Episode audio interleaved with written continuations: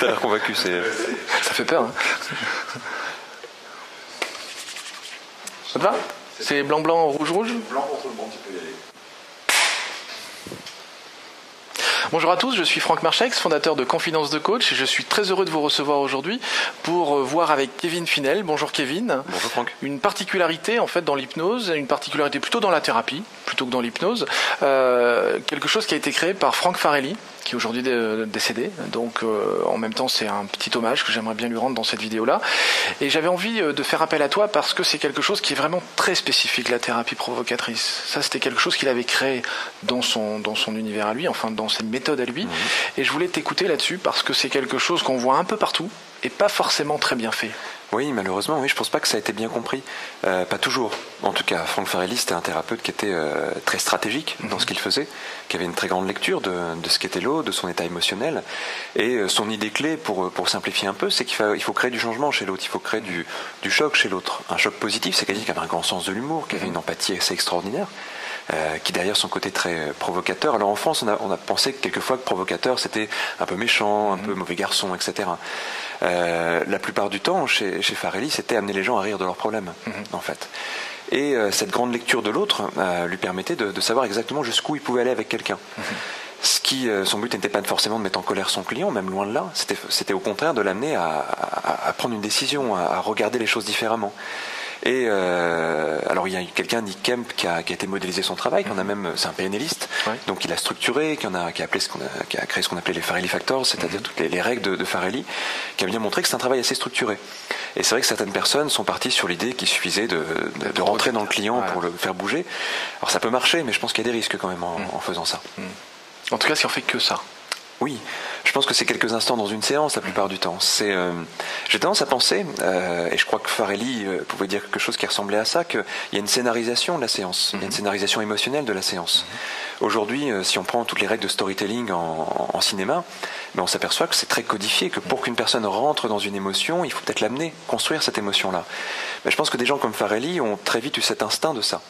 Alors, je dis instinct, et en même temps, j'aime pas trop toujours ce mot-là, parce qu'il peut donner l'impression que ça lui est tombé du ciel comme ça. C'est aussi quelqu'un qui travaillait énormément, qui décodait énormément le travail de, thérapie, mhm. et euh, qui donc, on, a tiré certaines leçons, certaines règles. Et même s'il paraissait très spontané, on retrouve ça chez tous les grands thérapeutes, je pense mhm. chez Erickson et les autres, c'est des bourreaux de travail derrière. Et on les qualifie de génie, mais derrière, il y a quand même énormément de compréhension. et, euh, et, en même temps, ils savent recréer cette spontanéité. Chez Farelli, ben, il, y a, il y a ce côté euh, humain, ce côté spontané, qui derrière part d'une stratégie quand même assez précise. Alors, ces différents process dans la thérapie provocatrice, quels sont-ils? Euh, on, s'aperçoit, enfin, on voit souvent la dernière étape qui est euh, créer un choc à un moment donné. Euh, ça passe par du recadrage, hein, souvent, c'est-à-dire euh, amener la personne à regarder différemment sa situation, mhm. soit en étant très franc, très mhm. sincère. Mhm. il savait manier la sincérité avec beaucoup de tact. Alors ça paraît facile comme ça, mais une de ses idées, c'était dire tout ce qui vient. Alors là encore, beaucoup de gens ont, vu ça, mais c'est la dernière étape du process, c'est-à-dire qu'avant il faut créer de la confiance. Avant, il faut peut-être avoir créé une certaine, un certain état de confusion avec l'autre. Qu'il y a toute la préparation. Si je prenais une métaphore pour les gens qui font de l'hypnose, c'est euh, l'induction rapide du spectacle. Mhm. Elle arrive quand tout le discours pré-hypnotique a créé le contexte, créé mhm. la confiance, mhm. créé le leading, etc. Et chez Varelli, ce qui est génial, c'est sa création de rapport avec la personne. C'est quelqu'un qui, en euh, quelques instants, crée un rapport de confiance énorme avec les gens. Donc déjà, ça demande un travail personnel, pas être dans le jugement. Ça demande euh, bah, d'aller poser des questions, mais vraiment poser une question avec beaucoup de curiosité chez l'autre il avait ce côté très enfant, Farelli, même à la fin de sa vie, on avait l'impression que c'était un gamin qui s'éclatait. Euh, dans son regard, il y avait une curiosité énorme. Et, euh, évidemment, c'est pas les choses les plus simples à enseigner, mmh. parce que ça demande euh, beaucoup de beaucoup de dépassement de soi, beaucoup d'humilité. Et finalement, les techniques de Farelli étaient assez simples par rapport à ça. Mais à utiliser, elles sont pas si simples que ça. Elles demandent une grande cohérence interne, je pense. C'est là, c'est un petit peu la problématique justement, le fait qu'on n'est pas dans du savoir-faire. Mhm. En tout cas, il y a du savoir-faire puisqu'il y a un certain type de critères, il y a un certain type de rapport à établir, mais on est vraiment dans une notion de savoir-être et de, mhm. d'alignement. On peut toujours après trouver des techniques qui mhm. vont amener vers le savoir-être, hein, mais c'est vrai qu'il y a aussi un travail qui va permettre de les accepter ces techniques-là. Par exemple, ce, côté non-jugement euh, total qu'avait Farelli, c'est technique quelque part. Hein. C'est euh, la reformulation, mhm. c'est l'écoute active, c'est euh, reprendre les mots de l'autre, c'est savoir comment appuyer sur un mot quand on pose une question. Euh, c'est reformuler en, modifiant légèrement l'intonation. Donc c'est des techniques. Et en même temps, euh, bah, ce sont des techniques, si, euh, si on n'est pas libre de ses propres émotions, si on n'est pas libre de, ses propres, de sa propre parole, mm. euh, ça va paraître surjoué, ça va paraître décalé. donc c'est assez délicat quand même à manier.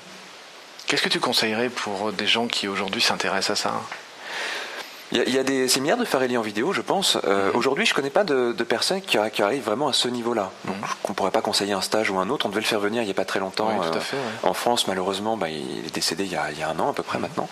Et euh, donc du coup, là, je ne saurais pas euh, conseiller un stage en particulier. Je pense qu'après, s'intéresser à, tout ce qui est hypnose conversationnelle va donner des outils de mhm. ça.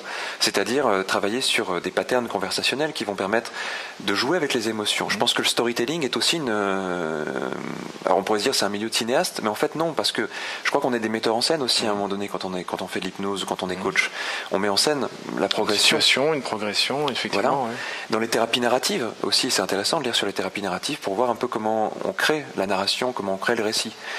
Ce qui va nous, nous étonner quelquefois dans une histoire, c'est la coupure émotionnelle. Et Farelli maniait bien ça. Mm. Il amenait du rire, il amenait du rire, il amenait du rire, et tout d'un coup une question qui va cueillir la personne au bon moment. Mais un peu comme dans un film, on va avoir une ambiance décontractée, décontractée, mm. silencieuse, et hop, un son qui va nous cueillir, qui va nous amener dans un autre contexte, qui va nous faire comprendre différemment ce qui se passait avant. Euh, donc on va trouver dans, ces domaines-là, je pense, des éléments de, réponse et qui peuvent être très très riches pour les, pour les accompagnants. Puis il y a une chose qui m'a beaucoup séduit tout à l'heure, juste avant qu'on démarre la vidéo, c'est quand tu disais que voilà, à la fois par le départ hein, de Franck Farelli, ce qui était intéressant, c'était de revenir sur quelque chose de, euh, comment dirais-je, relaisser un blanc, relaisser un silence un peu, un peu avec son départ.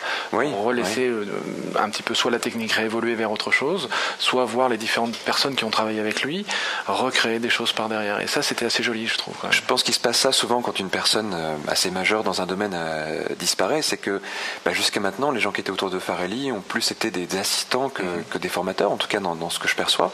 Ils peuvent être très bons, mais je pense que maintenant, il y a, besoin peut-être de certaines personnes qui vont trouver leur style. Mhm. Farelli était génial parce qu'il avait son style mhm. et euh, qui n'était pas toujours facile à transmettre, c'est l'inconvénient.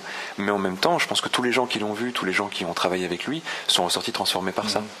Donc oui, je pense que pour l'instant, euh, il y a peut-être besoin d'attendre un petit peu que certaines personnes qui manient vraiment bien cette mm. technique-là euh, émergent. Mm. Et, euh, Voir, remodifier des choses. Quoi. oui, apporte des choses, évidemment, parce que Farley, il est quand même dans une culture anglo-saxonne, il est mm. quand même dans quelqu'un qui arrive aujourd'hui dans la thérapie provocatrice, peut-être avec des règles assez proches, le réinventerait sans doute à sa façon. Oui, probablement. Merci Kevin, c'est gentil. Merci à toi. Et ça me paraissait vraiment important de revenir sur ça, parce que à la fois c'est vraiment important de, de montrer que quelquefois, malheureusement, on a tendance à l'utiliser un petit peu trop vite, un peu trop juste avec du, pif en croyant que c'est comme ça qu'il faut le faire, sans avoir forcément le processus de bienveillance qui mmh. est vraiment très très important derrière. Donc merci pour toi euh, d'avoir repris ça un petit peu euh, plus euh, strictement. Merci en tout cas. Merci à toi. je vous encourage à en savoir plus sur Kevin, notamment par l'intermédiaire de son site internet, donc www.arch-hypnose.com. Toutes les informations sur le site et puis merci encore pour la participation. À bientôt. À très bientôt.